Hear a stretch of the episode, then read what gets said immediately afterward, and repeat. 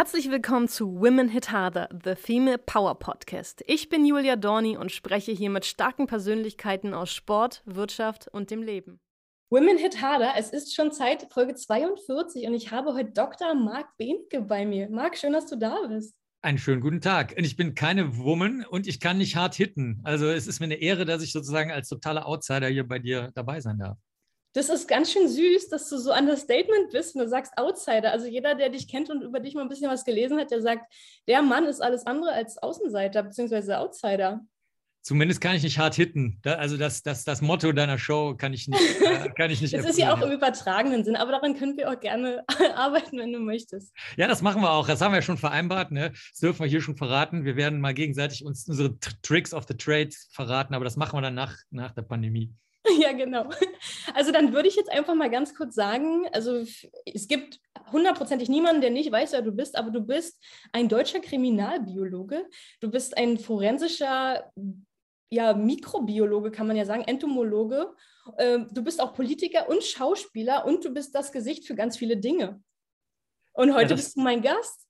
Das ist richtig, ja. Ich finde, das, das muss man vielleicht erklären mit dem Gesicht für Dinge. Also es ist so, dass manchmal Menschen, äh, du zum Beispiel oder ich oder viele andere, ähm, die sich für was einsetzen, die werden so ein bisschen als das Sprachrohr nach außen genommen, weil wenn du was Gutes machst, ähm, heißt das natürlich noch lange nicht, dass das irgendwen interessiert. Und manchmal ist es so, dass äh, Gesichter, also auch wirklich richtig als, als Bild, also einfach das echte Gesicht einfach nur, dass das dann manchmal schon reicht, dass du, zum Beispiel bei mir ist, da sind das sehr viele Tierschutzsachen oder Umweltschutzsachen oder Klima, Veränderungssachen, dass das dann wirklich erstaunlicherweise was bringt. Also ich wollte es nur mal kurz erklären für die, die sich vielleicht fragen, was das bedeuten soll mit dem Gesicht, aber ist äh, oft so. Also das heißt, ich mache dann die Arbeit gar nicht oder halt ab und zu mal eine Rede oder einen Vortrag, aber ganz, ganz viele Leute machen die Arbeit im Hintergrund, aber die würden sonst nicht so gut gehört werden. Ja. Danke auf jeden Fall für diesen kleinen, äh, für diese schöne Erklärung und den Exkurs. Ich finde es ja immer gut. Ehrlich gesagt finde ich das viel schöner, wenn mein Gast die Dinge erklärt und die Fakten. Nee, nennt. ich wollte ich wollt gar nicht den Erklärbär machen. Ich wollte es nur sagen, weil für, für, dich und mich ist das so normal, aber ich weiß ja nicht, ob für die anderen das normal ist. aber pass mal auf, ich werde jetzt mal ganz fies starten. Du bist ja nun das Gesicht für Forensik, für du bist Doktor der Maden, du hast so viel in dem Bereich gemacht und auch irgendwie ermöglicht, Menschen Wissen mit an die Hand gegeben, in verschiedenen TV-Formaten moderiert und auch als Experte sozusagen dein, dein Wissen zu kundgetan. Aber jetzt möchte ich gerne mal von dir wissen, worüber hast du eigentlich noch nie gesprochen oder was wurdest du noch nie gefragt? Schwer zu sagen. Also viele, also ehrlich gesagt, äh, garantiert Sport. Da habe ich absolut keine Ahnung von. Also ich habe äh, also ich habe mal so ein paar Fights angeguckt. Ist das äh, MMA? Was heißt das auf äh, Deutsch sozusagen? Es bedeutet mixed, gemischte Martial Arts. Martial Arts. Ah, doch, nee, doch. Dann, also das, da habe ich zumindest bei YouTube schon mal ein paar Kämpfe gesehen. Ähm, aber auch keine Ahnung davon. Ähm, über das Regelwerk können wir ja noch ein andermal sprechen. Da, da, das, du hast gesagt, das ist sehr gut geregelt und sehr kompliziert, aber nicht jeder weiß das. Ich habe gesagt, ich habe von Baseball keine Ahnung. Ich habe aber allerdings auch von allem anderen keine Ahnung. Also Klassiker. Ich, ich habe also ich, ich weiß noch nicht mal im Groben, was eine Abseitsregel sein könnte. Also ich weiß, dass irgendeiner nicht alleine vorm Tor stehen darf, aber ich habe sonst null Ahnung. Ich, ähm, ich weiß nicht, was kennen denn Leute? Also jede beliebige Sportart, dazu hat mich, glaube ich, noch nie einer was gefragt, weil jeder Mensch, der mich kennt, weiß, dass ich dazu überhaupt nichts beitragen kann. Okay, aber weißt du, ich kann ja die Frage nochmal anders stellen. Worüber wolltest du denn immer mal reden und hast es aber vielleicht nie getan, weil du dachtest, naja, interessiert ja sowieso niemanden? Ja, das ist äh, tatsächlich, das wiederum ist eine Frage, die, glaube ich, auch noch keiner gefragt hat. Also mein Trick ist, dass ich nur was beantworte, was Menschen mich fragen, aber die kommen dann zu mir, weil sie der Meinung sind, dass ich das äh, vielleicht wissen könnte. Also ein Beispiel ist, wir haben den größten ähm, Corona- Erklärkanal, meine Frau und ich, Ines und ich, äh, im deutschsprachigen Raum. Den kennt aber wahrscheinlich jetzt kaum jemand von den gebildeten, äh, reichen, schönen, klugen, studierten, sonst was Menschen, weil der nur Fragen beantwortet von den Menschen, die sich an uns wenden. Das heißt, das sind oft ängstliche, zurückgezogene Leute, die nicht gut lesen und schreiben können. Ähm, Leute, die Bio, Mathe, Physik und Chemie schon immer scheiße fanden, aber vielleicht auch, weil sie es nicht gerafft haben oder weil sie sich halt dicke gemacht haben weil es cool war bei einer Party und es dann am Ende doch tatsächlich sich nie mit beschäftigt haben. Und ähm, so kommt das, dass ich eigentlich ziemlich viel gefragt werde über paranormale Erscheinungen, über irgendwelche Erkrankungen. Und, so. und ich suche das dann raus und bereite das auf. Und ich habe auch eine Sendung seit 20 Jahren im öffentlich-rechtlichen Radio, jeden Samstagmorgen, äh, wo ich auch so die no irgendwelche neuen Studien, die die Redakteure und Redakteurinnen gut finden, raussuche und dann erkläre, Aber es ist tatsächlich so, dass ähm, ich nicht das Bedürfnis habe, mal endlich was zu sagen. Darauf wolltest du ja wahrscheinlich mal hinaus, weil, dass mich endlich mal jemand mal nach irgendwas fragt. Das habe ich überhaupt nicht. Mir macht es viel mehr Spaß, die Fragen der Leute zu beantworten und raus, manchmal auch rauszukriegen, warum sie das jetzt überhaupt wissen wollen. Das, das reicht mir. Da bin ich zufrieden. Ja, du ist ja auch eine Ansage. Vor allen Dingen, ich habe mich jetzt ja auch natürlich ähm, so ein bisschen dazu belesen. Ne? Man würde ja annehmen, ich, der Laie, man, dass jemand, der so einen Kenntnisstand zu, zu solchen forensischen Themen hat wie du, äh, also Entomologie sozusagen, ähm, kann und versteht, dass der ja Medizin studiert hat. Aber das ist ja in deinem Fall gar nicht so. Nee, nee, ich bin Biologe und habe zwar im Institut für Rechtsmedizin in Köln promoviert als Biologe. Ich habe auch in der Rechtsmedizin schon gearbeitet, in New York zum Beispiel, in Manhattan auch als, als Biologe dann.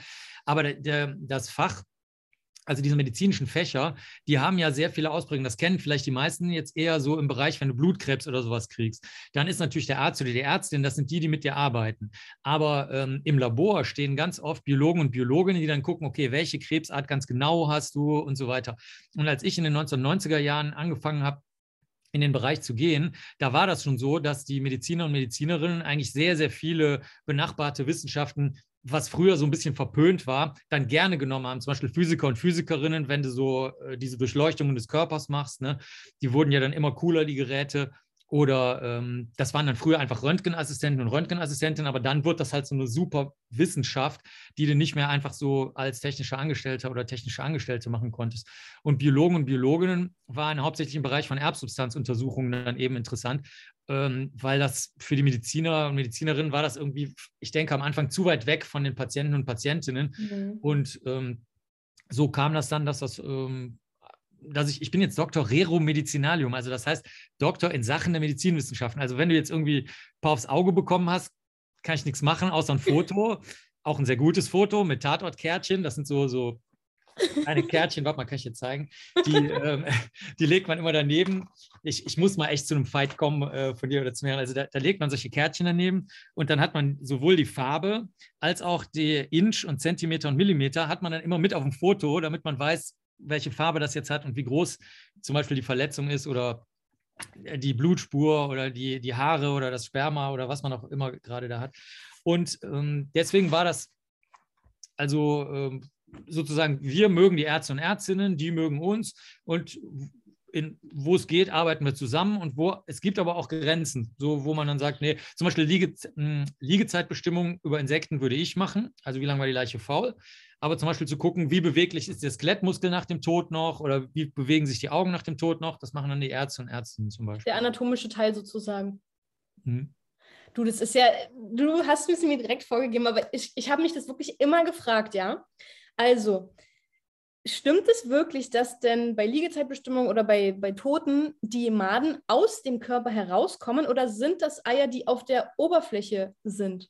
Sind Eier, die sind auf der Oberfläche oder nahe der Oberfläche. Also es gibt so tropische Tiere, ähm, die, die gehen dann halt auch an Lebende und legen irgendwo ihre Eier ab. Also das gibt es auch mit Würmern, die du dann im Auge haben kannst.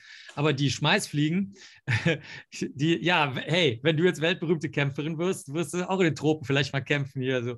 Ähm, und die die, äh, die können auch die Eier so richtig schmeißen, so in die Nase reinschmeißen oder sowas. Das ist für Menschen aber nicht so gefährlich, weil das kannst du relativ leicht dann beheben. Das ist eher für Tiere dann natürlich unheimlich schwierig, weil wenn die Larven in der Nase haben, wie sollen die die da rauskriegen? Ne? Die haben ja keine Hände und keine, keine Insektengifte.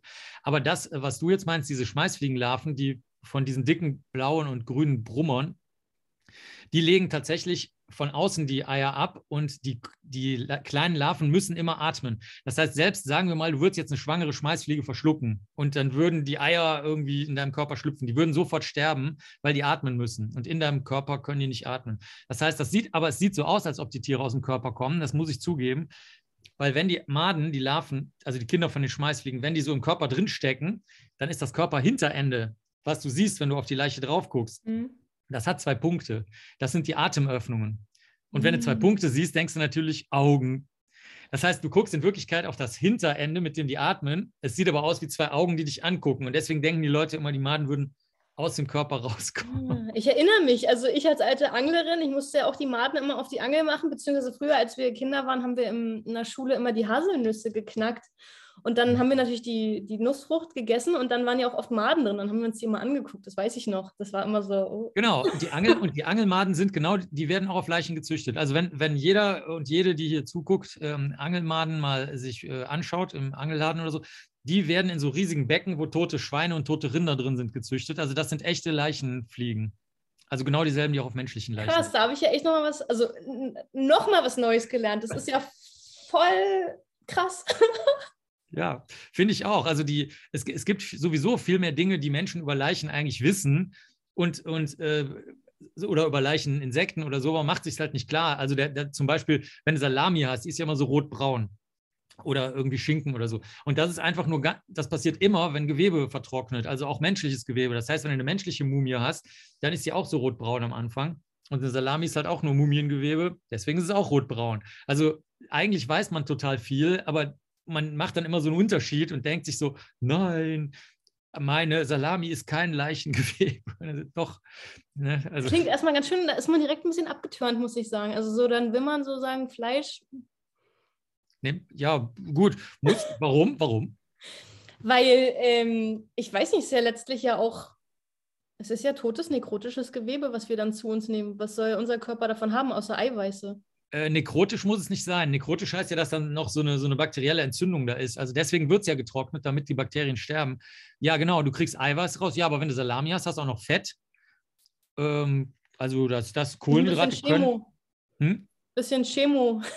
Das, ja, okay, aber man kann es ja auch, du kannst ja auch was super Teures kaufen, da sind dann Gewürze drin. Also man kann kurz sagen, wenn du eine Wurst hast, hast du Leichenmuskel, Leichenfett und außenrum Leichendarm. So, da, und das ist, sind halt, hast recht, also, also hauptsächlich Fette, Eiweiße, ja. ja Aber okay. de deswegen essen die Leute das ja. Musst du nicht eigentlich auch super viel essen den ganzen Tag, wenn du so, so äh, Profisport machst? Also ich muss die richtigen Sachen essen. Nicht super viel, aber super smart, sagt man immer. Eiweiße viel, oder? Ja, tatsächlich würde ich sagen, ist ein ähm, sehr, sehr großer Teil meiner Nahrung oder ja, Nahrungsaufnahme Eiweißprodukte. Hast du auch wie die Bodybuilder diese riesigen äh, Plastikeimer da stehen mit? Ja. ich habe eine Zeit lang mal probiert vegan. Komme ich nicht so ran. Ich bin jetzt echt immer noch auf Whey, aber ich weiß nicht, langfristig, vielleicht kann man noch anders supplementieren. Vielleicht gibt es auch noch andere Möglichkeiten, als außer dieses, diese Büchsen halt. Lustig. Aber das ist auf jeden Fall kein Märchen. Also du hast sie wirklich. es ist absolut kein Märchen und man merkt auch natürlich, wenn man viel trainiert, man muss supplementieren, sonst funktioniert es nicht. Ne? Mhm. Mangelerscheinung, weiß ich, ich bin ja auch ein guter Schwitzer. Das heißt, ich haue ja andauernd meine Elektrolyte, meine Nährstoffe immer raus. Wenn du dann noch viel in Amerika bist, dann weißt du ja selber über die Wasserproblematik, dann holst du dir da so ein billiges, gebotteltes Water und dann bist du ja schon, ist ja wie, ja, ist ja einfach, da ist ja nichts mehr drin. Und dann spülst du die ganze Zeit alles raus und denkst, du trinkst und hydrierst dich. Dabei mhm. ist es total kontraproduktiv. Deswegen musst du ja was nehmen. Das stimmt. Also das äh, ist auch Leitungswasser kann auch ein Problem sein. Als ich in New York gewohnt habe, das war äh, geklort irgendwie. Genau, und genau, nach genau. einiger Zeit, äh, so nach einem halben Jahr oder so, fing das an, dass mir die Zähne irgendwie so wehgetan haben. Ich weiß nicht, ob das davon war, aber ich hatte den Eindruck. Hundertprozentig. Also ich, ich weiß, was du meinst. Es gibt ja hochwertige Anlagen. Also weil Wasser ist ja immer das große Thema für Leben und für Tod und überhaupt, ne? Also Wasser ist ja Quelle unseres ganzen Daseins. Und ich meine, es gibt ja gute Filteranlagen, das schmeckt man schon Unterschied, aber nichtsdestotrotz haben die ja so, die haben ja so viele Chemikalien auch in dem Wasser, ne? Auch in den USA durch Fracking und was weiß ich. Und ja. ähm, da muss ja durch äh, uralte Leitungen oder uralte Leitungen und so weiter. Und ähm, ich glaube, das Wasser hat mich auch krank gemacht. Also als ich jetzt da war, ich hatte so ein schlimmes Hautbild. Meine Haare sind abgebrochen. Ähm, also so Sachen, ich meine, ich war jetzt ja nur drei Wochen erstmal drüben, aber das war schon, äh, hat man schon gemerkt. Ja? Wenn man sich gut kennt, als Sportler tut man das ja. Oder auch wenn man in dem, in dem Metier arbeitet, dann, dann hat man ja ein ganz gutes Verständnis über den menschlichen und tierischen Körper. Und dann ich werde dein Diätkoch. Ich reise mit und, und mache für, dich, äh, mach für dich leckere Speisen, gesunde Speisen. Da hätte ich schon direkt Bock zu, ey. das hört sich mal gut an. Wer kann schon sagen, dass Marc Wenige persönlich kochen möchte? Ich würde das machen, ey. ach, aufregend.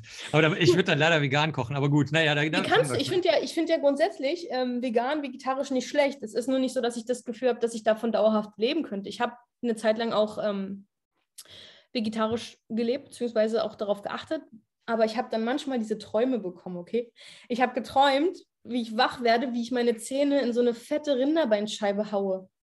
Ganz, ganz krass. Und dann habe ich mich angefangen zu belesen zum Thema Nahrung und Blutgruppe und was bin ich für ein Typ, also genetisch determiniert sozusagen. Ich bin Blutgruppe 0 habe mich dazu viel belesen und deswegen sage ich, okay, ich brauche einen regelmäßigen Abstand Fleisch. Ich kann vegan, vegetarisch nicht Oder, oder es liegt aus der Region, aus der du kommst. Vielleicht kommst du aus einer Region, wo noch Haus geschlachtet wird. Und, äh, das wäre natürlich toll. Das könnte natürlich auch sein.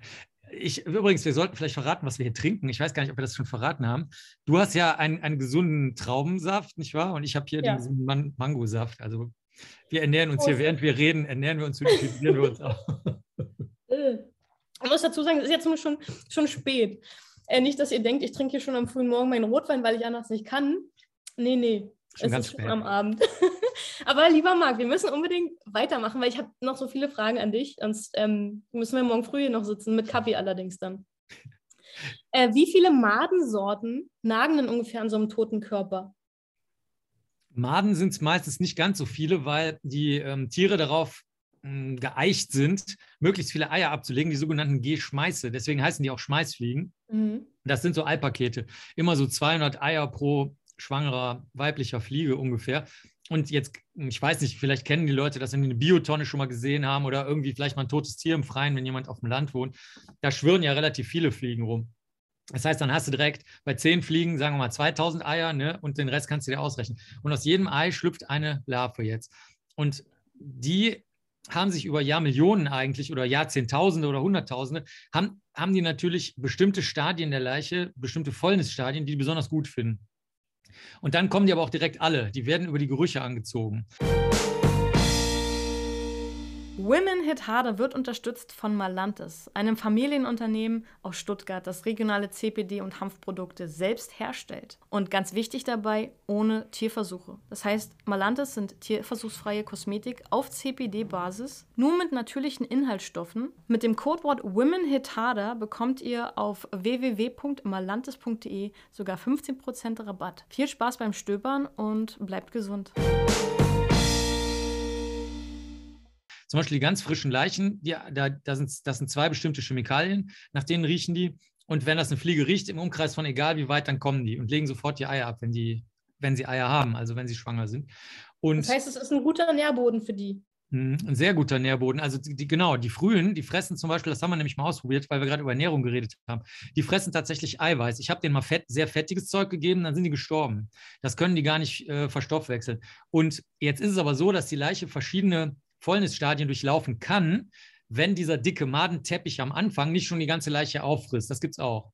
Mhm. Aber wenn jetzt, sagen wir mal, danach die Leiche eher trocken wird oder eher käsig, breiig zerläuft oder irgendwie, da kann alles Mögliche passieren oder Fettwachs entsteht oder so, dann kommen andere Tiere, weil für, für jede Art von Fäulnis ist ein anderes Tier zuständig. Aber es sind nicht so viele Arten von Larven, sondern ein Student von uns, der hat das mal gemacht, der hat mal geguckt, was da auch noch an erwachsenen Tieren rumfliegt. Also die echte Vielfalt sind eigentlich eher die erwachsenen Tiere, die alles Mögliche da machen. Die zum Beispiel sich da paaren, sich da treffen, sich da verstecken, ähm, versuchen irgendwas zu verbuddeln. Also es ist nicht nur so, dass die Larven was fressen, sondern die erwachsenen Tiere machen auch ganz viel und fliegen da drüber und so. Und das sind richtig viele. Also das sind wenn du einen guten, gesunden Wald hast oder sowas, so ein Rand von so einem Wald, wo eine gesunde Wiese ist und keine Landwirtschaft in der Nähe oder so, da hast du locker mal 200 Tierarten, die da im Laufe von, sagen wir mal, zwei, drei Wochen im Sommer an so einer Leiche rumgeistern. Ist schon, ist schon krass, ne? Meine Reaktion, es tut mir fast ein bisschen leid. Ich kann dagegen gar nichts machen, dass ich damit reagiere, so, oh mein Gott, wie krass eklig. Ja, ekel. Du hast damit tagtäglich zu tun. Ich schätze nicht, dass dich das sehr ekelt. Für jemanden, der sich das nur vor seinem geistigen Auge vorstellt, wovon du sprichst, was du ja schon mal live gesehen hast, das ist schon einfach krass.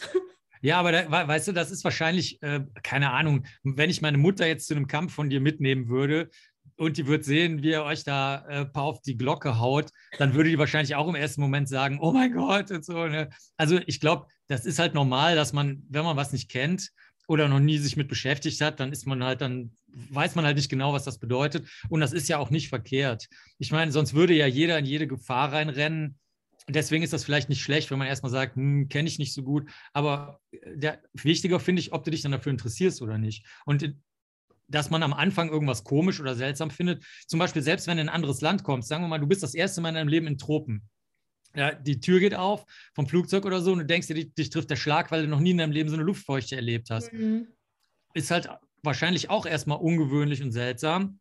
Und dann kommt es darauf an, was du daraus machst. Ne? Adaption, ja. Also genau, ja. ist ja auch so, dass pro Land oder in, ja, über, wenn man viel reist, hat man ja auch viel gesehen, auch viele verschiedene Arten von Beisetzungen, Friedhöfen, je, je nach Glaube, je nach Region. Ne? Also was ich das erste Mal verrückt fand, als man sozusagen so Gräber nach oben, die nach oben gebaut werden, gesehen habe, wo ich dachte, oh mein Gott, verrückt. Mhm. Ja, also, Diese, wo, die, wo die Urnen in so Stein, äh, Steinkisten stehen, meinst du das? Genau. Ja, das, das gibt es in Deutschland jetzt neuerdings auch. Ich habe gerade erst gedreht in Leipzig auf dem Friedhof, so Kolumbarien heißen die dann. Das äh, scheint hier in Deutschland jetzt auch zu kommen. Dass die Urnen, also man kann ja klar die Asche verstreuen, du kannst mhm. alles Mögliche natürlich machen, aber diese, diese Kolumbarien, die so schrankartig und fächerartig sind, die scheinen jetzt hier auch zu kommen. Wo hast du das gesehen? In, in Spanien oder? Nee, in, ja, in Spanien und in Indonesien. Ach so, ja. Siehst du, aber da haben wir schon mal die nächste Frage und zwar, du sagst ja in, dein, in deinen Spielfilm, also die Lust, deine Kriminalfälle ja auch in sozusagen Filmdramaturgie zu basteln. Ne? Was sind denn da für dich ähm, Auswahlkriterien? Wonach gehst du oder warum sagst du, das ist eine Geschichte, die will ich jetzt äh, zu, zu, zu Visualisierung bringen? Also, das ist so, bei Medical Detectives, das ist so eine True Crime-Serie, die läuft, glaube ich, seit über 20 Jahren nachts. Sie kennen alle Leute, die Nachtschicht haben und Straßenbahnfahrer, Straßenbahnfahrerinnen, Leute, die nicht schlafen können und so. Die kennen das alles. Das wird auch ständig wiederholt. Ähm, und also wirklich Dutzende Male dauernd wiederholt. Und da ist das so, da habe ich überhaupt nichts zu sagen. Also da, da sagen die nur zu mir, Marc, wir haben hier zehn neue Fälle, machst du mit oder nicht? Und mhm. die fragen noch nicht mal, also die sagen mir noch nicht mal, was für Fälle das sind. Das hat nur mit biologischen Spuren zu tun. Und dann sage ich, okay, machen wir. Und dann sagen die mir, okay, pass auf, hier ist der Fall. Der handelt jetzt von Blutspuren. Dazu haben wir drei Fragen. Warum fliegen Blutspuren, wie sie fliegen? Wie kann man den Winkel ausrechnen, mit dem sie aufgetroffen sind? Warum ist das in dem Fall jetzt wichtig gewesen und so? Also da, da halte ich mich komplett raus. Und wenn ich Bücher schreibe, da, also jetzt äh, mit echten Kriminalfällen, dann nehme ich gerne Sachen, die ähm, äh, so, so, so, so, wie so einen Cliffhanger haben. Also so, dass du dass du da am Ende denkst, so, jetzt muss ich den aber doch mal fragen, was das jetzt bedeutet. Also ich löse das dann nicht so auf. Zum Beispiel ein Fall, den ein Kollege bearbeitet hat, wo ein Mädchen gesehen wurde, was verschwunden war. Ähm, und das wurde aber räumlich und zeitlich den Meldungen, den Telefonmeldungen bei der Polizei nach, so gesehen, dass das passte. Also die, die konnte genau da lang gegangen sein, wo sie da lang gegangen sein sollte. Nur war sie nicht, weil sie war die komplette Zeit eingesperrt. Die war keine Sekunde draußen, jemals. Und dann erzähle ich halt gerne den ganzen Fall und dann ist das irgendwann zu Ende und dann denken die Leute, ja und jetzt?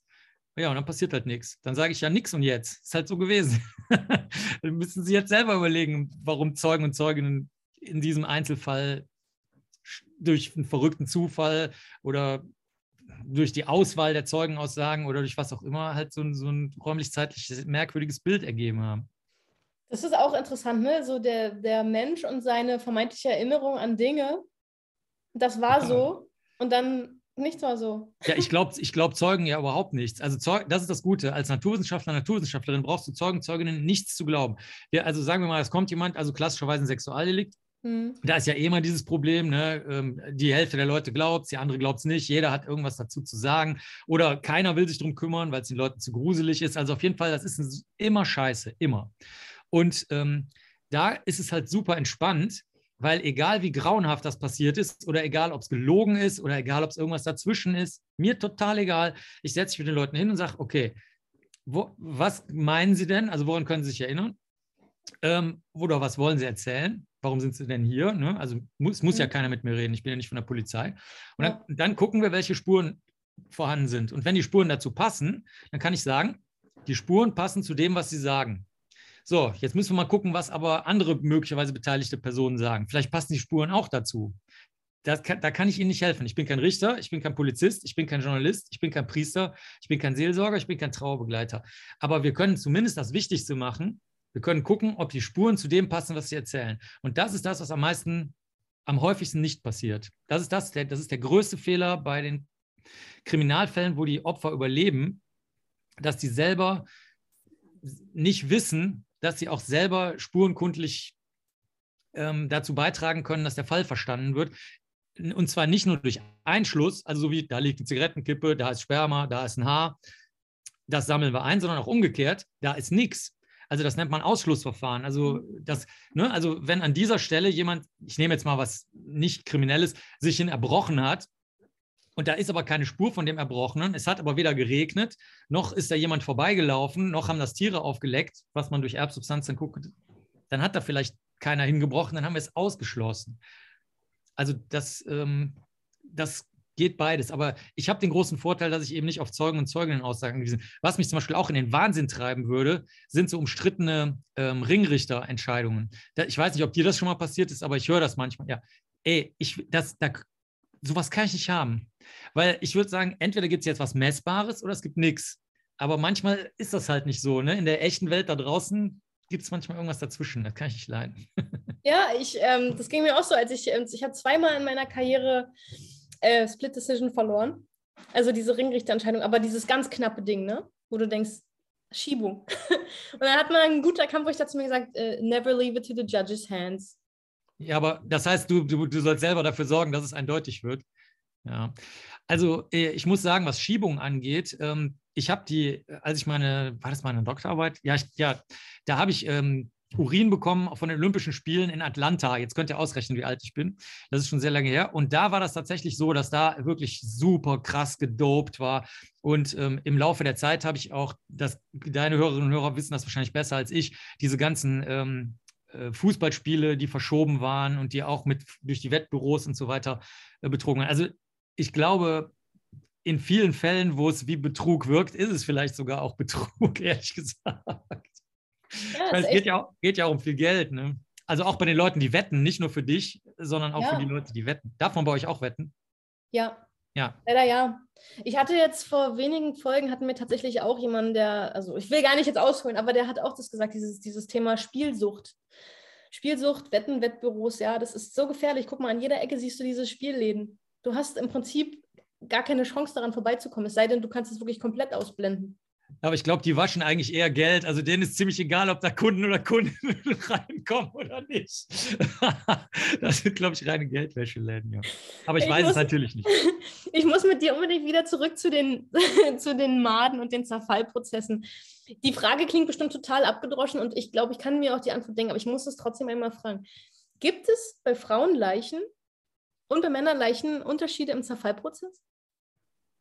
Ja, schon. Also das hängt aber nicht so sehr damit zusammen, dass die jetzt eigentlich Frau oder Mann sind, hormonell oder so, sondern, also beziehungsweise es hat, es hat, dadurch kommt es zu etwas anderem und das spielt eine Rolle, nämlich das Fettverteilungsmuster. Also das ist ja so, dass Männer, ähm, wenn man so ein Witzbildchen malt von Männern äh, oder alten Männern, dann haben die ja oft so einen Kugelbauch das nennen wir den Kotbauch. Also da ist, da ist äh, Fett natürlich drin, aber da ist auch ganz viel Kot im, im Darm einfach drin. Das ist dieser Kugelbauch. Und wenn du so eine Karikatur von einer Frau vielleicht zeichnen würdest, dann würdest du vielleicht nicht so, ein, so einen Kugelbauch malen, so einen Bierbauch oder so, sondern dann würdest du vielleicht eher an den Hüften und an den Oberschenkeln das, die Fettanlagerung malen. Das stimmt auch ungefähr. Also ganz, ganz grob ist jetzt nicht äh, ganz auf Prozentzahl richtig, aber du kannst sagen, bei Männern lagert sich in ungefähr 90 Prozent der Fälle eher am Bauch an und bei Frauen in 90 Prozent der Fälle eher an Hüften und Oberschenkeln und Gesäß. Und ähm, das kann jetzt dazu führen, dass wenn die im Bett liegen, zum Beispiel die, äh, die Toten, dass dann durch das verschiedene Fettverteilungsmuster am Körper, das Fett jetzt an verschiedene Stellen, zum Beispiel von der Matratze einsickert, wenn du jetzt auf deiner Matratze verfaulst. Und das wiederum kann dazu führen, dass dann die Fliegen an verschiedenen Stellen besser fressen können, weil die ja kein Fett mögen. Das heißt, mm. dann gehen jetzt zum Beispiel da, wo du mehr Muskeln und weniger Fett hast, da gehen die Fliegen zuerst hin. Das heißt, dann hättest du vielleicht, wenn du jetzt, nehmen wir mal nochmal diese Karikatur, also der hätte jetzt einen Mann gehabt mit so einem kugeligen Bauch, der da im Bett liegt und daneben liegt die Frau mit, mit eher an den Oberschenkeln und so am Gesäß das Fett, dann hättest du halt verschiedene Fressmuster. Aber das würde, das spielt keine Rolle. Also das hat kriminalistisch spielt es keine Rolle, rechtsmedizinisch spielt es keine Rolle. Es ist, es ist nur, du, auf einem Foto könnte man es vielleicht mal sehen, aber das war es auch schon. An, ansonsten gibt es keine Unterschiede. Verrückt. Cool. Ich habe ich hab ehrlich gesagt jetzt nicht mit der Antwort gerechnet, aber ja, macht total Sinn. Klar. Also ich meine. Womit hast du denn gerechnet? Dass du mir sagst, nee, gibt keine Unterschiede. Nee, gibt es eigentlich auch nicht. Also das ist wirklich der einzige, der mir überhaupt einfällt. Aber danke, ist, dass du mich nicht äh, dumm dastehen lässt. nee, nee, nee, nee, du hast recht. Ähm, sag mal, das ist bestimmt auch eine Frage, die dir aufgestellt wurde, aber haben sich Verbrechen, Morde etc. in Zeiten der Pandemie verändert? Und wenn ja, wie?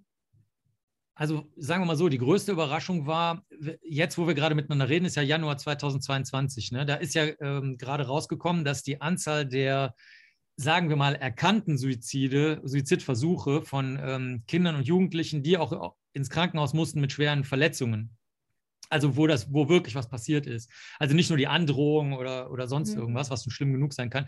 Die hat sich ja äh, stark erhöht während der Pandemie, aber die Gesamtsuizidrate, wenn du die Erwachsenen dazu nimmst, ist gesunken.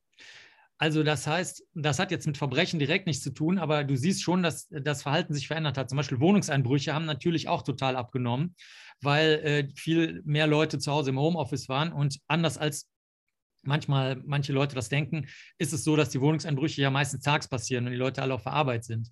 Und so gesehen, also es gibt schon so kleine schlaglichtartige Erkenntnisse, die wir haben, aber ich habe heute, also gerade bevor wir geredet haben, das neue Journal of Forensic Sciences gelesen, das von der amerikanischen Gesellschaft für Rechtsmedizin, wo dieses Jahr wieder der Kongress ist. Ähm, und äh, da habe ich mich schon mal ein bisschen reingefuchst jetzt. Und da war bisher noch, ist noch nichts berichtet worden, nichts Auffälliges.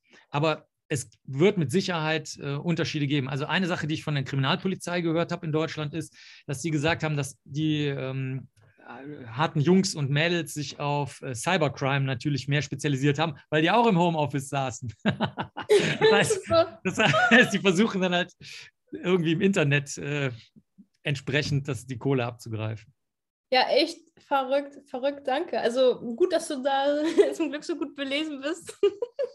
Ja, mich interessiert sowas. Also ich, ich lese die ganze Zeit äh, Sachen. Ich habe zum Beispiel gestern den ganzen Tag, äh, weil ein Vortrag ausgefallen ist, ein Buch gelesen, das, das, kann, also das fand ich super. Da, das handelte von den ähm, sozusagen Verbrechen, die innerhalb der Konzentrationslager begangen wurden, aber auch von den Häftlingen. Also sowohl von natürlich von der SS und den ganzen äh, ähm, Irren, aber auch ähm, von den, zum Beispiel von der Ehefrau von einem der Lagerkommandanten oder von den Häftlingen selber.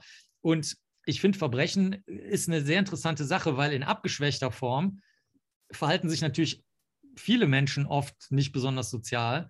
Das heißt, das Verbrechen in seiner krassen Form ist halt immer so ein bisschen eine interessante Blüte, die aber aus dem Sumpf kommt, in dem wir uns jeden Tag bewegen. Also deswegen gefällt mir das, ähm, das so als Abbild der Menschheit so ein bisschen Schöne, tatsächlich schöne Metapher, gefällt mir auch gut. Aus dem, die Blüte aus dem Sumpf, in dem wir uns bewegen. Ja, ist so.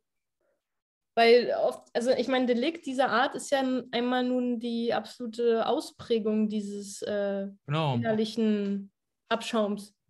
Ja, ist wirklich so, das siehst du sogar im Gesetz. Also im Gesetz steht, du bist ein Mörder oder eine Mörderin, wenn du zum Beispiel das aus sexuellen Motiven machst oder weil du jemandem Geld wegnehmen willst oder weil du gerne tötest.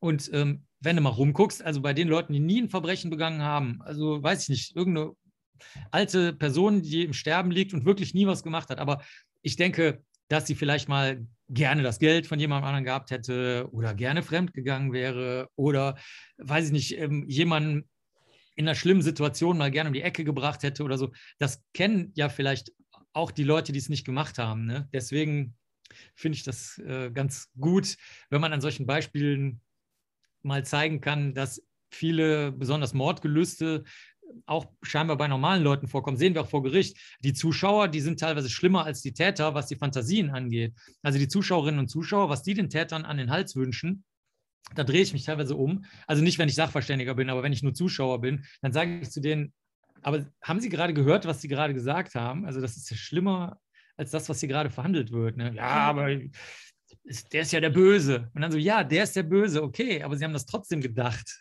Ja, ja, ja, ja. Ich, genau, die, das ist echt mega interessant. Also tiefenpsychologisch der Mensch, Kognition, diese ganzen Sachen, das ist einfach.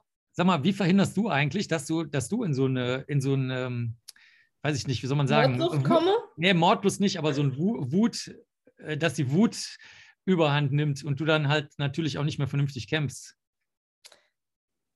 tatsächlich habe ich mich einfach, glaube ich, gut erzogen. das klingt total bescheuert. Nee, nee, nee.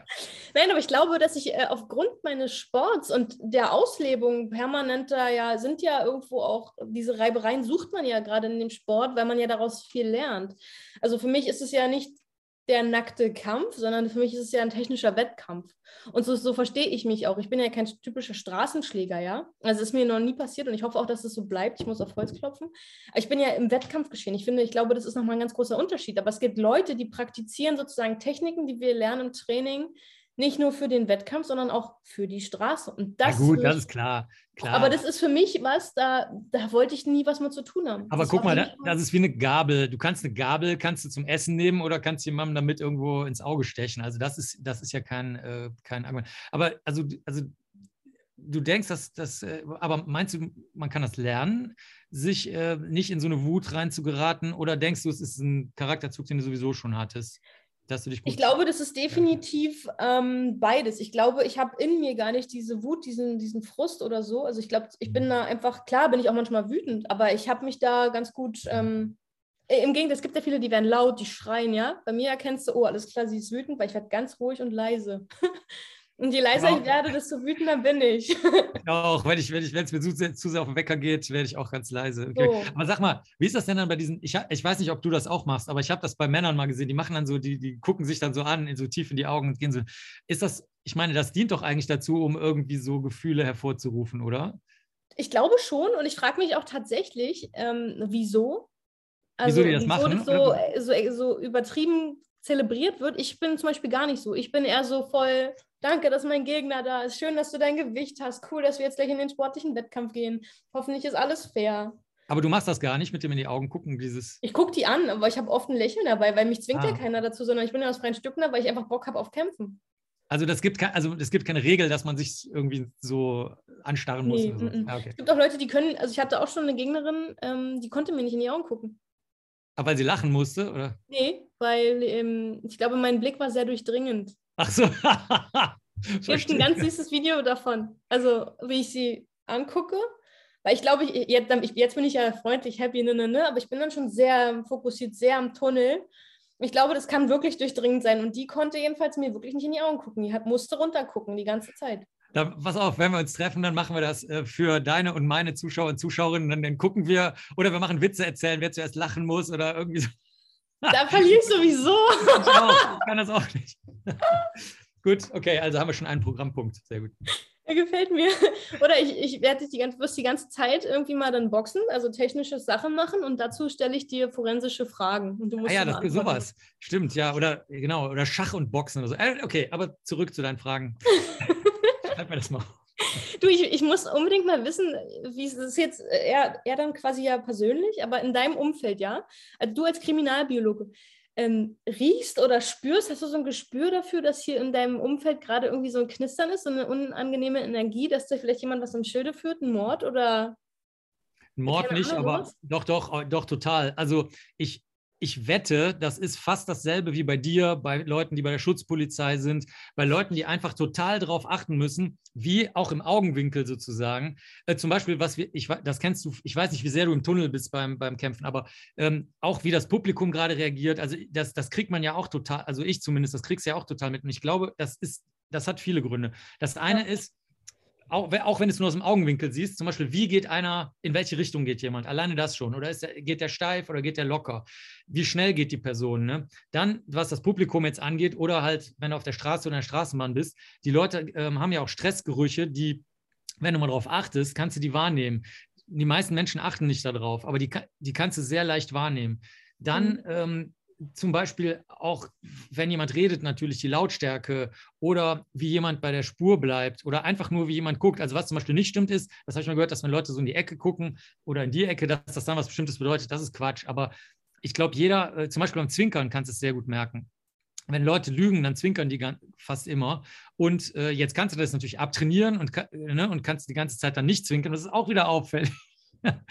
Also ich glaube, das ist so eine Mischung und besonders bei der Schutzpolizei äh, fällt mir das auch mega auf, weil die Kripo-Leute, die lassen das nicht so raus. Die Kripo-Leute sind ja eigentlich eher so, wie soll ich sagen, eher verbindlich, freundlich, oft auch, können auch sehr streng sein, aber die trauen sowieso jedem alles zu. Also Ne, die würden wahrscheinlich auch ihre Mutter verhaften und sagen, okay, ich habe es ja immer gewusst, jeder Mensch ist zu allem fähig. Aber die Schutzpolizisten, die sehen ja unheimlich viel Gutes auch. Also die sehen ja sehr viele gute Dinge, dass Menschen sich helfen auf der Straße oder Tieren helfen und so. Also die sehen ja nicht nur Scheiße. Äh, wie, während bei der Kripo ist das schon ein bisschen was anderes. Und die Schutzpolizisten können das auch. Da, leider machen sie es nicht alle gleich gut, aber da ist das auch sehr, sehr auffällig. Also du, die, du denkst, die gucken nirgendwo hin die, oder die reden gerade miteinander oder sitzen zusammen im Auto, aber wenn du mal dabei bist, merkst du ganz genau, dass die in Wirklichkeit, ohne das zu merken, checken die, wie so ein Radar, checken die immer die ganze Zeit laufend ihre, ihre Umwelt ab. Doch, doch, auf jeden Ist Fall. ja per se auch nichts Schlechtes. Ich bin auch sofort weg. Also meine Frau hat das mal erlebt. Äh, da, war, ähm, da waren so Jungs, die waren mega auf Speed oder Crystal oder beides. Die waren super aggro. Wir haben das schon gesehen aus 300 Metern Entfernung. Da war aber die Straßenbahnhaltestelle. Und dann sind wir in die Richtung gegangen. Und dann da, das große Problem ist, wenn die so aggro sind und die sehen, dass du weg von denen gehst und die sind so sowieso jetzt schon oder so ein bisschen psychotisch oder so, dann Mhm. werden die ja noch wütender, weil Mhm. sie sich dann angepisst fühlen davon.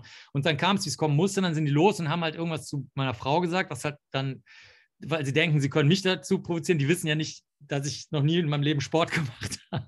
Und, äh, und dann, aber dann bin ich sofort weg gewesen. Meine Frau hat gesagt, du warst auf einmal weg.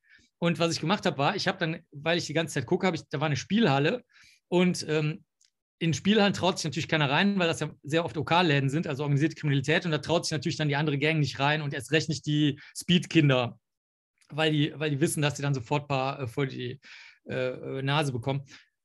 Und ähm, da habe ich das live erlebt. Und das ist nicht das einzige Mal gewesen. Also ich bin, ich bin echt ein großer Scanner und Verschwinder dann auch, weil ich, weil ich da keinen Bock drauf habe. Ich habe auch schon meine Straßenbahn nach dem Ärztekonzert voll einen aufs Maul bekommen, aber voll.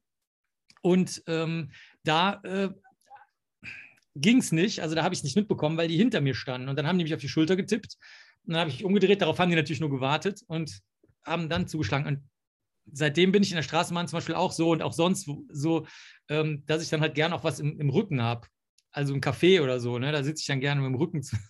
Ich verstehe Also- das. Ich kann es auch nicht haben, ehrlich gesagt. Ähm, ich mag das auch überhaupt nicht, wenn, wenn ich nicht sehe, was hinter mir ist. Ja, gut, aber ich glaube, wahrscheinlich kennst du so viele ähm, Techniken, dass das für dich nicht so gefährlich wäre. Während bei mir ist das, wenn mich einer wahrscheinlich einmal gegen das Schienbein tritt, dann weine ich wahrscheinlich schon. Das ist der Unterschied. Also man sagt ja, es gibt einen kleinen Trick. Ne? Es gibt ja welche, die mucken auf, die kommen so an, äh, äh, und nehmen ihr Kinder bei hoch. Ich habe mal gehört, wenn du so erkennst, dem kannst du gleich ein Ding von Latz hauen, dann ist Feierabend, weil dann nimmt sein Kinn hoch.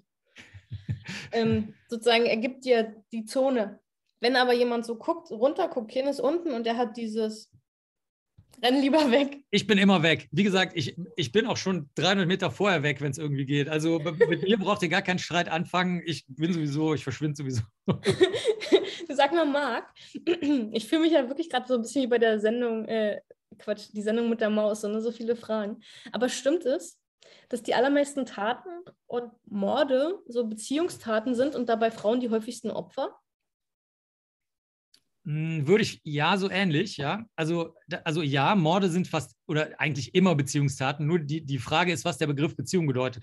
Beziehung kann zum Beispiel sein, nehmen wir mal an, einer ist jetzt sein ganzes Leben lang im Kinderheim gewesen, zu Hause geschlagen worden. Ähm, viele, ich kenne da auch Videoaufzeichnungen von, die, die gucken wir bei Kongressen an, bei psychiatrischen Kongressen vor allen Dingen, wo die Mütter ähm, in so einen Raum gebracht werden mit ihrem Kind, teilweise sehr, sehr kleine Kinder, also sechs Monate alt oder sowas. Und die gucken die Kinder überhaupt nicht an. Also die haben dann so eine psychische Auffälligkeit, dass die sich halt auch wirklich für die Kinder nicht interessieren, weil die mit sich selbst beschäftigt sind und so.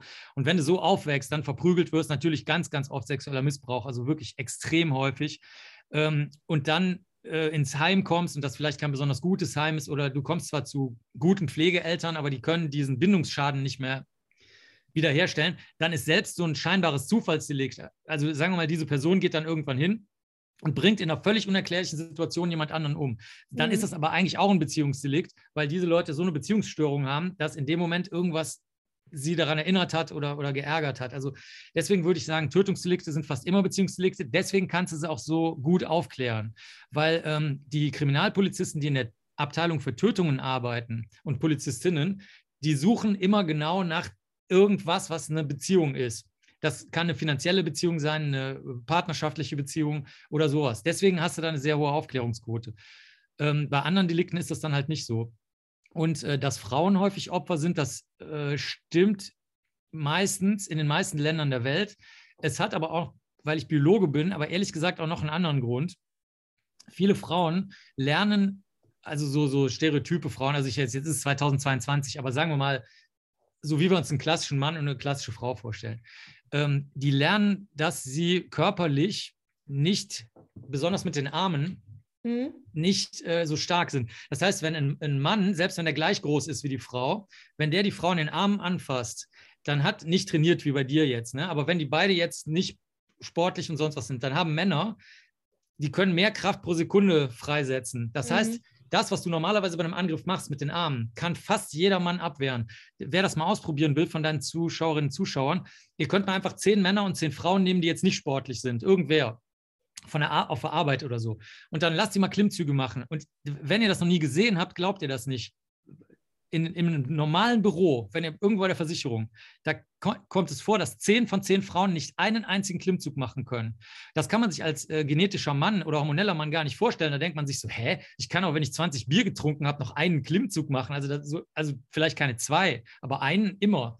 Und äh, da sieht man das. Und so kommt das, dass zumindest bis jetzt in vielen Ländern das so ist, dass die Frauen versuchen, äh, zum Beispiel Intrigen anzuwenden oder die, vor, vorher die Gefahr ähm, abwälzen wollen, indem sie Beschwichtigungen machen, also lächeln oder freundliche Sachen machen oder was Sexuelles anbieten oder irgendwas halt, um sozusagen den, den Ärger aus der Sache rauszukriegen. Während Männer dann, weil sie einfach nie die Erfahrung gemacht haben, dass sie gegen eine hormonelle Frau unterlegen sind, dann halt einfach notfalls einfach die, die Hand festhalten oder den Kopf festhalten oder die Arme festhalten. Und so, wenn es jetzt dann zu was Ernsten kommt, also wie du, wonach du gefragt hast, führt es halt dazu, dass das dass die Gewalteinwirkung sehr häufig Frauen trifft. Aber das größere Problem ist, finde ich, eher bei häuslicher Gewalt. Weil da hast du nämlich, erstens trifft super viele Frauen, die dann auch getötet werden können später. Die, die verzeihen dann ja immer und sagen, nee, der hat versprochen, er ändert sich und so, ja, mh, ist klar. Und gleichzeitig trauen sich die Männer bei häuslicher Gewalt aber auch nicht zur Polizei zu gehen, weil sie denken, das war doch keine häusliche Gewalt, das war doch nur eine Frau, die mich angegriffen hat. Also das ist ein, ein Riesenfass. Also ich denke, da werden wir in den nächsten zehn Jahren echt noch einiges zu tun haben.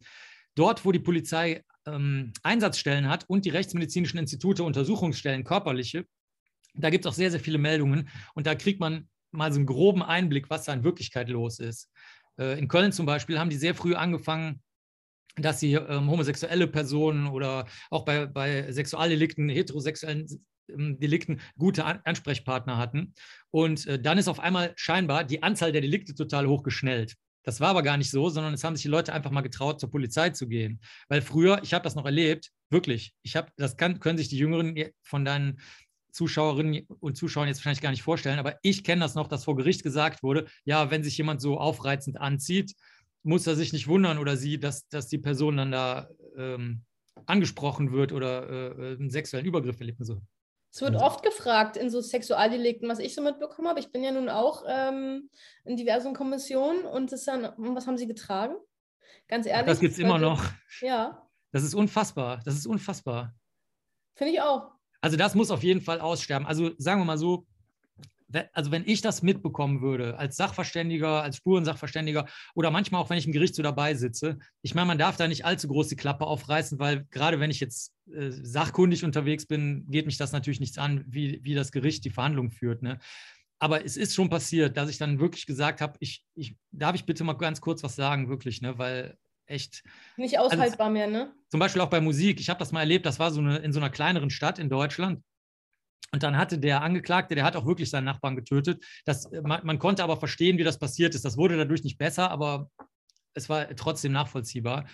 Äh, und ähm, dann haben die gesagt, ja, der hört eine bestimmte Band und äh, die, die erzeugt Gewalt in einem und so. Nicht so, nee, also wir sind jetzt nicht mehr 1950, ne?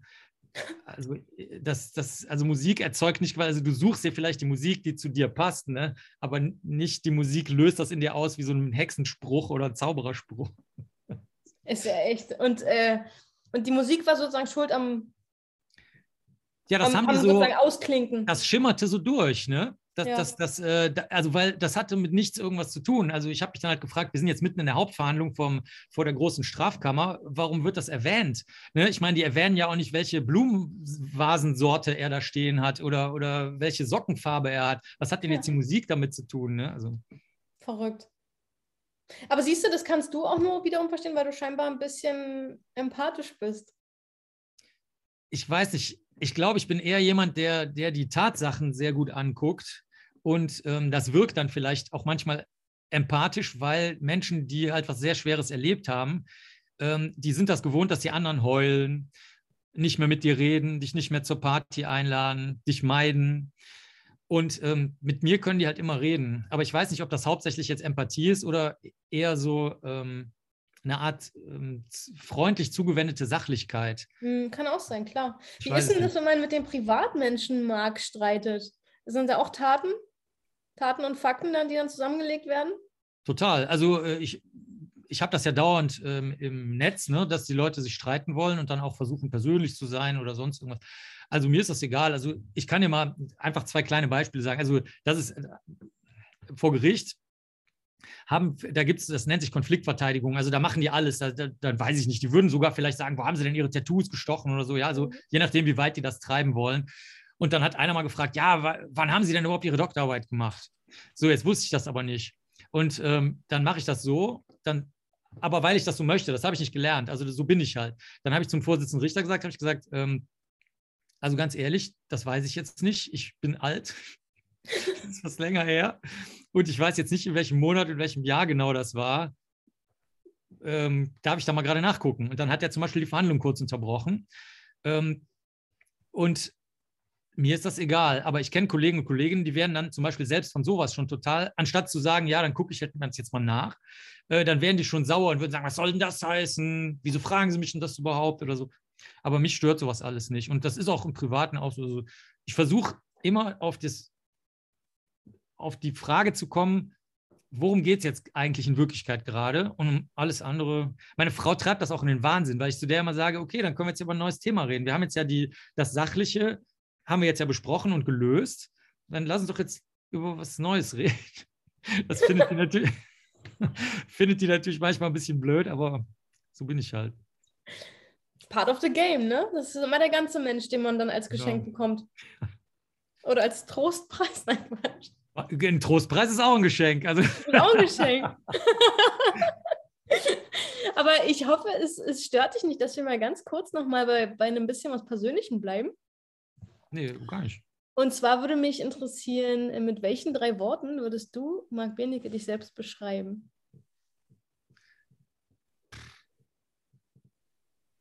Schläft gerne, bevorzugt äh, Tatsachen gegenüber Gefühlen, äh, mag Süßigkeiten. Welche im Speziellen, M&M's? Nee, die sind leider nicht vegan. Äh, ich weiß auch nicht, warum die das nicht machen. Das wäre nämlich kein Problem. Man könnte ja äh, Zartbitterschokolade oder so nehmen oder Reisschokolade. Ähm, nee, ich äh, meistens mache ich mir was. Also Kaiserschmarrn find, bin ich großer Experte in allen Farben und Formen. Kekse, Kuchen, sowas. Ja, also ich bin nicht so der Fruchtfan. Also, dass ihr das hier seht, dass ich mal so ein Mango-Getränk trinke, das passiert vielleicht zweimal im Jahr oder sowas. Ähm, also ich bin eher so auf der Kohlenhydratseite. Kannst du bitte folgenden Satz vervollständigen? Ich liebe. Äh, äh, Ruhe eigentlich, Stille. Hm. Oder Blätter rascheln finde ich auch sehr gut. Oder Regen. Ja, die drei ja. Sachen. Die, die, oder, oder Zu- und Zuggeräusche. Die vier Sachen finde ich sehr, sehr gut. Ich hasse.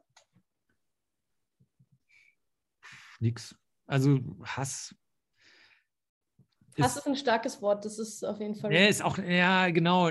Und in meinem Beruf siehst du auch, dass das auch nur Nachteile hat und, und ich halte mich da wirklich fern. Also, das, das ist zum Beispiel eine Sache, über die ich auch mal wirklich nachgedacht habe. Das ist nicht einfach nur so ein Persönlichkeitsanteil, sondern das ist wirklich, ich habe mir schon relativ früh gedacht, ey, wenn du siehst, wie viel Unsinn einfach durch Hass in dem Sinne passiert, dass du sagst, okay, ich habe recht, der andere hat nicht recht oder ich bin wütend, jetzt kriegt der andere ein paar drauf oder mhm. meine Welt ist jetzt wichtiger als der Rest der Welt und lauter sowas, was mit Hass immer zusammenhängt. Und das, das, das, das ich möchte das nicht. Ich das möchte das nicht. Ich möchte, mich davon distanzieren. Das ist nicht meins. So. Ich möchte das nicht. Ich möchte gerne aber nochmal von dir wissen, was ist denn nochmal dein größter Fehlkauf ever gewesen? Oh, Fehlkäufe habe ich schon viele gemacht. Also zum Beispiel weil wir haben das ja vorhin schon angedeutet, aber wir hatten ja vor der Sendung schon darüber geredet, dass wir manchmal auch in den USA sind. Ähm, ich habe in den USA regelmäßig Sachen gekauft, die sich wirklich sehr gut angehört haben. Lupen, ähm, so, hm, wie soll man, so, so schwenkbare Vergrößerungslampen, wo, wo gleichzeitig ein Vergrößerungsgerät drin ist. Und das ist ganz oft minderwertiges Zeug. Äh, Tatortlampen, wo du in Deutschland kriegst du von so einer Ingenieursfirma aus Edelstahl, aus einem Stück mit Laser herausgefräst. So ein Ding, zum Beispiel, da habe ich eine, die hält wahrscheinlich, die überlebt das Ende der Menschheit. Und ähm, wirklich jetzt, also das ist, das ist unzerstörbar, das Teil, das ist Wahnsinn. Und ähm, die Sachen, die ich aus den USA kaufe, die halten mal ein, zwei Jahre oder die Filter sind gar nicht richtig eingestellt bei der Tatortlampe. Da musst du so farbige Filter davor machen, um bestimmte Spuren besser sehen zu können. Speichel, Blut, Urin, Kot, Sperma, was weiß ich. Und das, das sind dann echt mal, das ist dann schon echt ein Fehlkauf eigentlich. Oder was auch ein Problem ist, wenn man es, jetzt muss man ja alles mit dem Zoll kommen lassen. Das ist ein Riesentheater. Mhm. England ist und, und USA und so weiter. Und dann bestellst du irgendwie ein Buch über einen Kriminalfall und das gibt es jetzt aber nur noch in England und dann machst du das Riesentheater mit dem Zoll. Das ist bei mir nochmal noch schlimmer, weil es ja gewerblich ist bei mir, also weil ich ja eine Firma habe. Da musst du so eine, so eine komische Nummer angeben beim Zoll und dies und das. Und dann stellt sich raus, das ist aber ein Roman über den Fall. Mhm. Und was nützt mir das? Ich brauche die echten Zahlen, die echten Namen, die echten Daten, die echten Untersuchungsergebnisse, nicht einen Roman darüber. Ne? Das sind, sowas ärgert mich auch. Ja. ja, das kann ich verstehen. Vor allem, weil man ja sich auch da, man hat ja so eine hohe Erwartungshaltung dann. Man kommt ja, vor allem, ja, und ich brauche es auch. Also genau, also Erwartungshaltung und ich würde auch gerne damit arbeiten. Also ja. das wäre so, ich weiß nicht, äh, was, was ist denn bei, ah, hast, bist du das nicht mit dem, mit dem schwarz-rot-goldenen ähm, ähm, Zahnschutz? So, und jetzt willst du damit auftreten, jetzt ist der aber grün, weiß, violett. Ja, oder, so, ist, ich meine, ist nicht der Weltuntergang, aber ist halt so wie Mann. Ja, doch, doch, ist ein Weltuntergang. Ist ja auch Marke, gehört ja irgendwie dazu. Zu dir gehört ja auch dein Intellekt und dein ganzes, dein Know-how und so. Ja, ja, also oder ja, oder gar nicht mal auf die Außenwirkung, aber sagen wir mal auf die Innenwirkung, ne? Dann ist so wie, Mann, kann, warum kann das jetzt nicht einfach mal klappen? Weißt du, so ist das eher bei mir, ja. ne? Du sag mal, was war denn ähm, das, also das abgedroschenste, schrägste, schlimmste äh, Ding deiner täglichen Arbeit, was dir je widerfahren ist? Wie, äh, du meinst, dass es dann langweilig war, oder? Nee, eher so, was war das Krasseste, was du fast nicht verarbeiten konntest? Was hast du mal gesehen, mitbekommen, Ach so, müssen? ja, sagen wir mal so, es gibt so Sachen, die sind mir so ein bisschen, ich würde nicht sagen, dass die jetzt unangenehm im eigentlichen Sinne sind, aber ähm, sie, sagen wir mal so, sie verändern den Blickwinkel. Also ich hatte mal einen Fall, der hat eine, eine wirklich so eine nette Sexarbeiterin, die hat immer annonciert ähm, Massagen. Die, und ähm, jetzt ist das aber so, dass das in den meisten Ländern ist das ja, ähm, sind das dann sexuelle Massagen. Deswegen schreiben ja die Thai-Läden immer schon außen dran, wenn da Thai-Massage steht, kein Sex, weil halt jeder Zweite reinläuft und nach Sex fragt. Dann so, mhm. so das heißt, das ist so ein Codewort. Ne? Und ähm, die hatte jetzt aber wirklich massiert. Und wir kommen da rein in so einer Hochhaussiedlung die, dann hatte die auch noch, was den Männern wahrscheinlich scheißegal war, aber die hat das wirklich nett gemeint, ähm, hatte die so Duft-Teelichter aufgestellt. Weißt du, die dann nach irgendwas Kirsche, Mandarine, mhm. Apfel, irgendwas riecht. Die waren noch an. Und der Typ hat die sowas von abgeschlachtet, das kann, das kann man wirklich nicht beschreiben. Also man kann nur sagen, wie die Blutspuren aussahen, dafür war ich da. Es war wirklich, es war alles voll gespritzten Blut. Also nicht ausgelaufenem Blut, sondern verspritzten Blut. Alles. Die Decke, die Wände, die Vorhänge, oben, unten, links, rechts, alles. Und, ähm, und mittendrin stand diese Massageliege, die natürlich keiner von den Kunden wollte wahrscheinlich. Ne? Also sie hat wahrscheinlich gedacht, wenn ich schon Massage reinschreibe, dann muss ich die jetzt auch irgendwie massieren oder so. Ne? Und also richtig mit diesem Loch, wo man den Kopf äh, reinhängen kann, dass man atmen kann während der Massage, wenn man auf dem Bauch liegt und so weiter. Und dann habe ich mir echt gedacht, okay, also hier ist irgendwie so viel schiefgelaufen, auch was die Nachbarn angeht, die das mitbekommen haben und die Polizei aber nicht gerufen haben weil sie halt dachten, okay, vielleicht machen die da irgendwas Sexuelles, was halt poltert und Krach macht. Und stellte sich aber raus, das hatte noch einen anderen Grund, einen religiösen Grund, dass sie, dass sie sich, die hatten so eine Nicht-Einmischungsreligion und so. Naja, und da habe ich mir dann im Laufe der Jahre gedacht, okay, da, da kannst du jetzt nicht so, das ist nicht mein Thema, ne, das, das, dieses schiefgegangene Sexarbeitsthema. Aber ähm, ich habe dann im Laufe der Jahre immer allen Sexarbeiterinnen, Sexarbeitern oder sonstigen Menschen, die damit zu tun haben, habe ich gesagt, okay, wenn ihr mal eine Aktion machen wollt oder wenn ihr, wenn ihr mal Aufklärungsarbeit machen wollt, sagt mal Bescheid. Und das hat dann im Laufe der Jahre oder Jahrzehnte jetzt eigentlich schon, hat das sehr, sehr schöne Früchte getragen. Also das, da, wir haben wirklich super Videos zusammen gemacht. Bei Demos bin ich dabei von, äh, von Sexarbeiter, Sexarbeiterinnen. Ähm, alles Mögliche und stelle das auch immer online. Also das ist jetzt nicht so wie, darf aber keiner erfahren so. Und das wäre so eine Sache, die, also die war schrecklich, aber ich meine, ich habe ich sehe immer schreckliche Sachen. Und es ist auch egal, ob die Leute sterben oder nicht. Manchmal ist es sogar schlimmer, wenn sie überleben, ehrlich gesagt. Also das ist äh, nicht so das, äh, das Merkmal, sondern für mich ist es eher so, löst es in mir jetzt eine neue Bewegung aus. Und das ist da passiert. Also da habe ich dann gesagt, okay, da möchte ich jetzt mal ein bisschen mithelfen, dass das in andere Bahnen läuft, mhm. vielleicht mal läuft. Krass, das ist ähm, voll interessant. Das, das Aspekte des Lebens, da hat man vorher nicht drüber nachgedacht. Wirklich, es war so, Tatsache. Und dann ja, öffnet sich halt neue Wege. Mega. Ja. ähm, was würde uns denn aber an dir überraschen, lieber Marc? hängt ein bisschen davon ab, äh, wie du so drauf bist. Also das müssen wir, das müssen wir nochmal ergründen dann, wenn ich, den, wenn ich die Sendung mache. Ähm, die, also sagen wir mal so, wenn du jetzt zum Beispiel denken würdest, alle Leute, die jetzt Tattoos haben, ähm, die sind total wild und, und machen gerne Party und, und weiß ich nicht, machen irgendwelche, was du dir halt vorstellst, keine Ahnung, ja. Ähm, und dann sehen die aber, dass ich halt super lang den Kalender mir vorbereite, total akribisch, mich total aufrege, wenn also zum Beispiel mein Schreibtisch darf überhaupt keiner anfassen mehr mittlerweile. Also ich habe ein paar Mal gesagt, leg die Schere wieder zurück an genau die Stelle, wo sie lag und so weiter. Dann ist es nicht passiert. Dann habe ich gesagt, okay, ganz alle mal herhören im Labor. Mein Schreibtisch wird nie wieder angefasst und seitdem darf den auch wirklich keiner mehr anfassen. Also ich bin halt, oder ich habe zum Beispiel, ich benutze noch Holzstempel ganz, ganz oft. Da steht dann drauf Bewirtung, ähm, Hotel, wo alle sagen, Marc, so, es ist jetzt 2022, können wir das vielleicht mal digital machen oder so. und also sagen wir mal, es, äh, es hängt davon ab, wie du oder wie irgendjemand an mich rangehen würde und dann würde das vielleicht eine Überraschung erzeugen, keine Ahnung. Ja, okay, krass. Oder zum Beispiel, was, ähm, was Erwachsene überraschend finden, aber Kinder nicht. Ich habe zum Beispiel Magnete eingepflanzt und so RFID-Chips und so ein Zeug. Und dann zum Beispiel Kinder, und wenn du das denen sagst, dann sagen die, oh ja, okay, können wir damit jetzt was machen? Während Erwachsene immer sagen, warum? Das ist überraschend oder so, nicht so. Das heißt, du hast Magnete in deinen Fingern, in deinen Fingertips. Äh, ja, nee, nicht nur, nicht nur in Fingertips. Warte mal, vielleicht habe ich äh, Braungeld. Dann kann ich dir vielleicht zeigen. Also einer ist hier. Ja. Ups, boing. Da ist einer. Und das machst du auch, um mit den Leichen dann was zu, rauszufinden?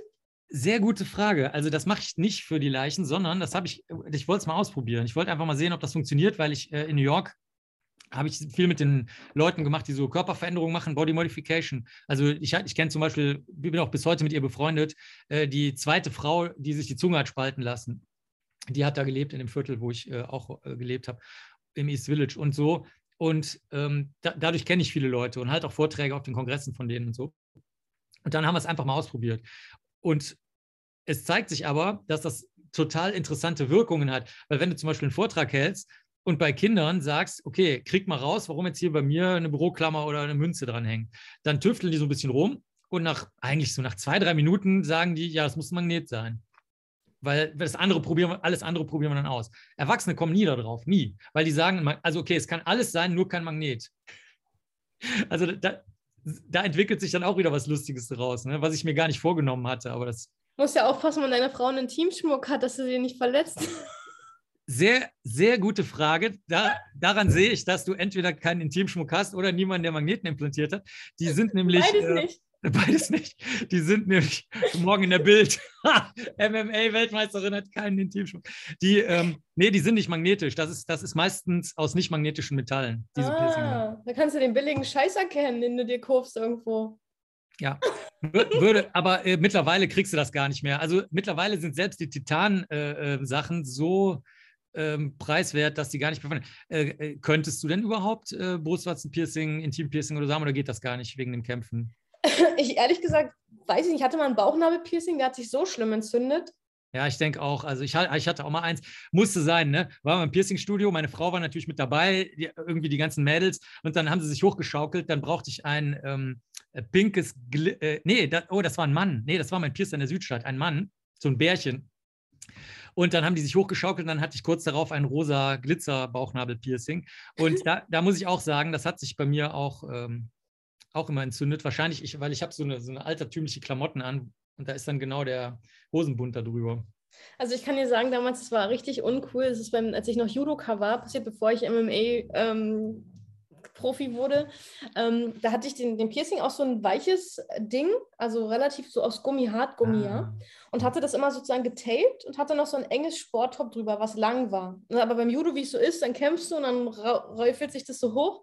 Ich habe mich dann jedenfalls im, im Bodenrandori, äh, im Standrandori, also wenn du im Stand kämpfst, ähm, sozusagen äh, von, der, von der Technik weggedreht von meinem Gegner oder Gegnerin und habe mich sozusagen auf den Bauch gerettet, weil im Judo ist Bauchlandung keine Wertung.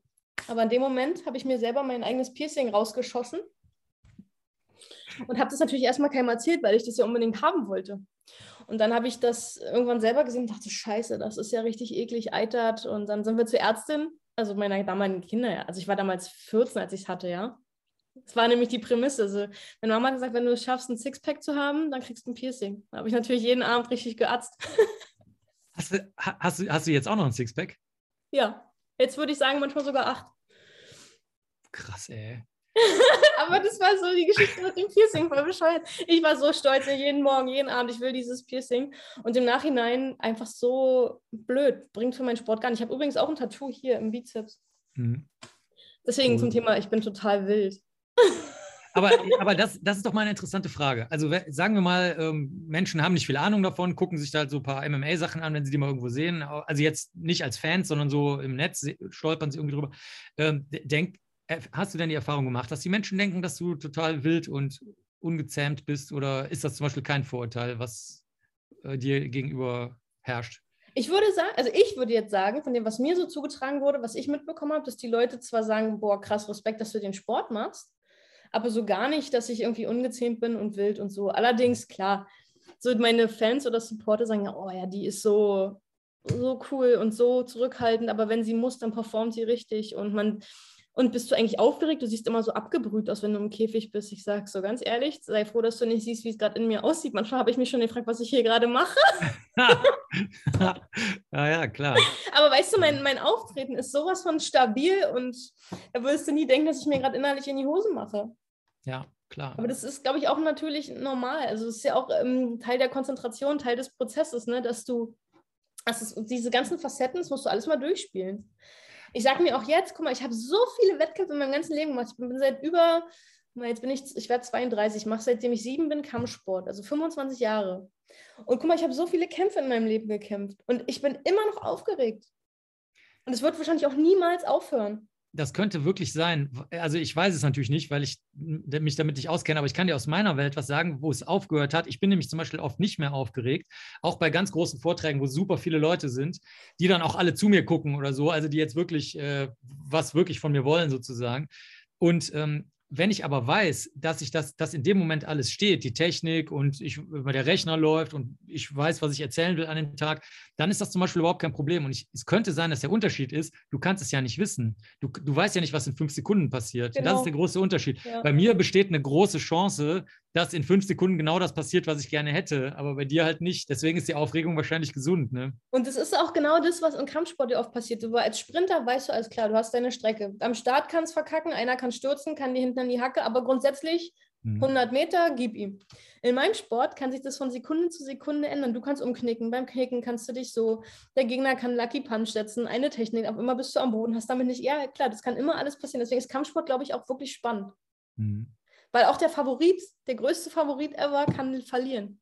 Ja, klar, passiert laufend, klar, ist schon ungezählte Male passiert, ja klar. Und ich bin aber auch so, so ein Ritualtyp. Wenn ich merke, dass mein Zeitplan, den ich mir aufgestellt habe für meinen Kampf, also für kurz vorher, sag ich mal, nicht hinhaut, da drehe ich innerlich. Weißt du, du, du, du bereitest dich vor, alles klar, Zeitplan 20, 30 bist du dran. Dann bedeutet, ähm, 18 Uhr kannst du versuchen, mal deine Hände schon mal zu tapen, dann hast du die Musik drauf, dehnst dich ein bisschen Erwärmung, machst so und so und so. Wenn aber einmal kommt und es ist 19.30 Uhr und er sagt, übrigens in 20 Minuten ist der down, wir müssen raus, da geht bei mir dann auf einmal, du, wenn mein Zeitplan nicht mehr mitspielt, dann kriege ich die Krise. Ja. Kann, nee, kann ich absolut verstehen. Ich fange auf die Minute an. Die Veranstalter und Veranstalterinnen, die finden mich, ich, also ich, ich denke nicht, dass sie es nicht mögen, aber sie finden mich super seltsam, weil ich auf die Minute anfange. Wenn der, wenn der Vortrag, wenn da steht, so und so viel Uhr, wie du das sagst, dann meinetwegen jetzt 20 Uhr, fange ich um 20 Uhr an. Und das kennen die nicht. Also das scheint irgendwie unter Künstlern und Künstlerinnen, was ich ja nicht bin, scheint das aber so zu sein, also weiß ich nicht, Lady Gaga und so, legendärerweise ist klar, ne? Oder, oder Amy Winehouse, klar, die kommen zwei Stunden später auf die Bühne, aber selbst normale Leute, die jetzt nicht so in so einer Großliga spielen, selbst die äh, haben scheinbar irgendwelche Launen und kommen dann zehn Minuten oder 20 Minuten später oder so. Das könnte ich überhaupt nicht, weil ich dann. Ich kann es auch null leiden. Dann würde ich wie du auch so unruhig werden, ja. Mhm. Ja, siehst du? Oh mein ja. Gott. Äh, cool, dass wir da so doch so viele Parallelen haben, ne? Mhm.